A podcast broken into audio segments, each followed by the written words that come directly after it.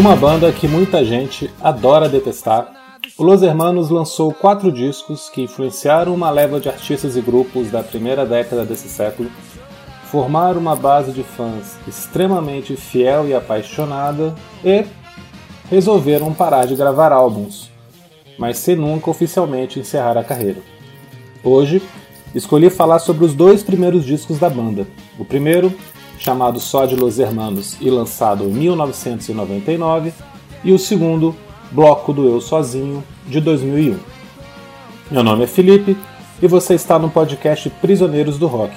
Seja bem-vinda, seja bem-vindo. Este é o Drops, um episódio mais curto e em trabalho solo.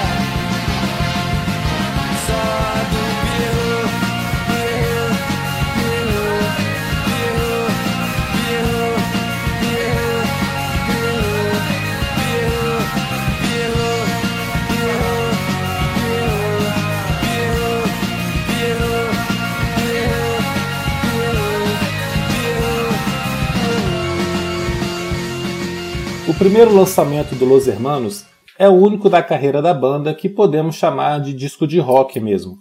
Mais que isso, ele é essencialmente um disco de punk, de hardcore. Até porque as músicas são bem aceleradas e curtas. São 14 faixas em pouco mais de meia hora, ou seja, as músicas estão ali na casa dos dois minutos na média. É um disco com letras exageradamente melodramáticas. Todas giram em torno de pé na bunda mas ao mesmo tempo não são tão óbvias na sua construção como se poderia imaginar. Trechos como Sei que um dia a rosa da amargura fenecerá em razão de um sorriso teu, em azedume, ou Quem sabe o que é ter sem querer para si, não quer ver outro em mim, em quem sabe, saem do lugar comum. No fim das contas, essa mistura toda funciona. Esse pop com um som meio sujo deixa o disco bem interessante principalmente por causa dos arranjos de metais. Há sempre muito destaque para os instrumentos de sopro. Em algumas músicas são os metais que conduzem a melodia. E é baseada nessa grande presença dos metais que se dá as variações sonoras. O hardcore se mistura com ska, reggae, com marchinha de carnaval, dando o lado pop do disco. Para a maioria das pessoas, porém, esse é o disco de Ana Júlia. Foi a música que mais tocou, foi a música que realmente fez a, banda vender discos e estourar além das previsões da gravadora. Ana Júlia é um pop chiclete, com cara de anos 50, anos 60, com direito a corinho de wow wow wow. O vídeo lançado na época não deixa dúvida sobre isso. Filmado em preto e branco, mostra justamente um bailinho de adolescentes com a banda ali tocando e com direito à atriz Mariana Ximenes, na época com seus 18, 19 anos, fazendo a protagonista da história, a própria Ana Júlia. O sucesso de Ana Júlia e sua cara de pop anos 60 fez a música ganhar uma versão de Jim Capaldi. Jim Capaldi é o ex-baterista da banda Traffic e teve uma longa carreira solo. Capaldi foi casado com uma brasileira por 30 anos, morou aqui bastante tempo e com certeza ouviu Ana Júlia e resolveu fazer uma versão em 2001. Além disso, Jim Capaldi chamou um guitarrista amigo dele para tocar na faixa, George Harrison. Então, goste ou não de Ana Júlia ou do Los Hermanos, o fato é que uma música deles foi gravada por um ex-Beatle.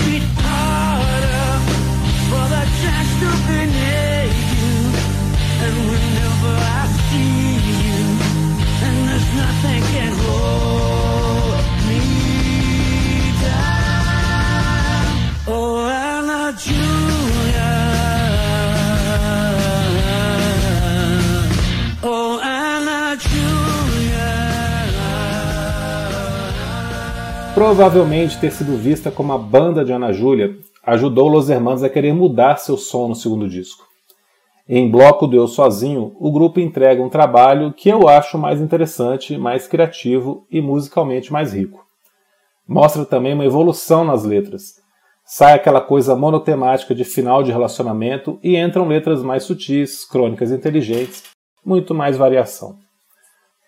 Bloco do Eu Sozinho entrega uma variedade de estilos muito grande, Samba, bossa nova, vaudeville, letra em francês, uma alternância que abre espaço até para uma música que poderia estar no primeiro álbum.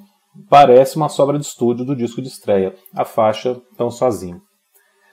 Mesmo as letras românticas do disco conseguem fugir do feijão com arroz, ah, você me deixou, estou sofrendo, e conseguem ser menos juvenis.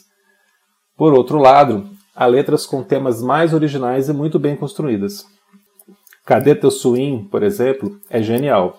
A construção da letra e o jeito de cantar fazem com que a última sílaba da última palavra de cada frase se junte com a primeira palavra da frase seguinte. Ouve aí um trechinho. Cadê teu repi? Quem é teu padrinho? Onde é que tu toca? Cadê teu swing? Guitarra não pode está mulher. Quem é que te indica? Cadê teu swing?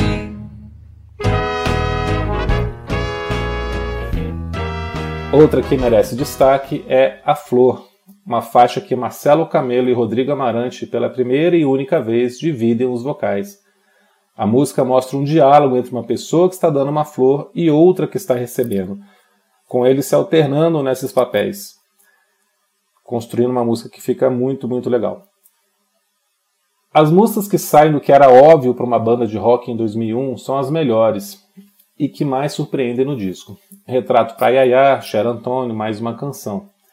Hoje, depois de tanta gente fazendo essa nova MPB, ouvir essas músicas não causa estranhamento, mas na época foi algo diferente e realmente muito legal.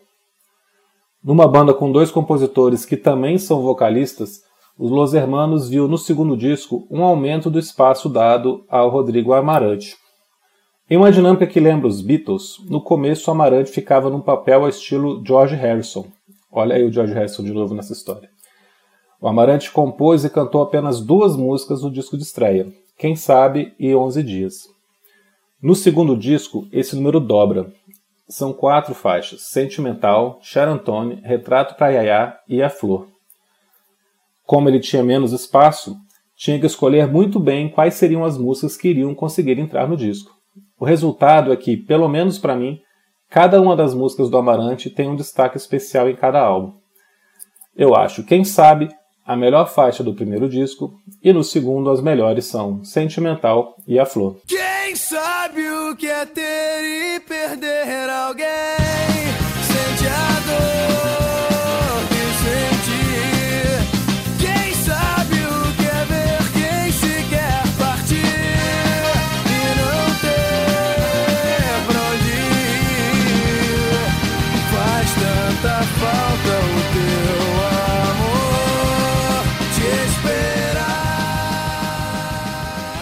Uma comparação que talvez só faça sentido na minha cabeça, eu acho que os dois primeiros discos do Los Hermanos e os dois primeiros discos do Radiohead têm muitas semelhanças.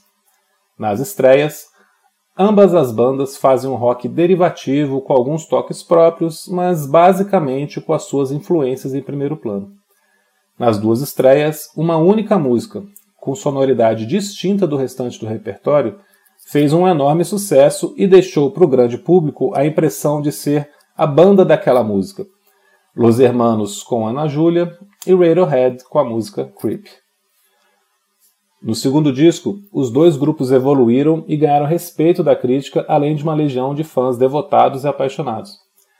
Tanto o álbum The Bands quanto o bloco do Eu Sozinho são discos que mostraram uma mudança no som e uma maturidade rumo a uma identidade própria.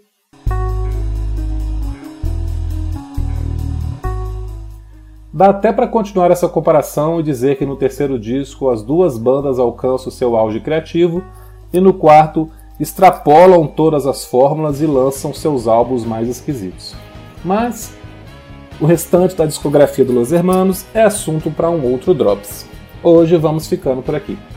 Obrigado a você que nos acompanha, um abraço e tchau!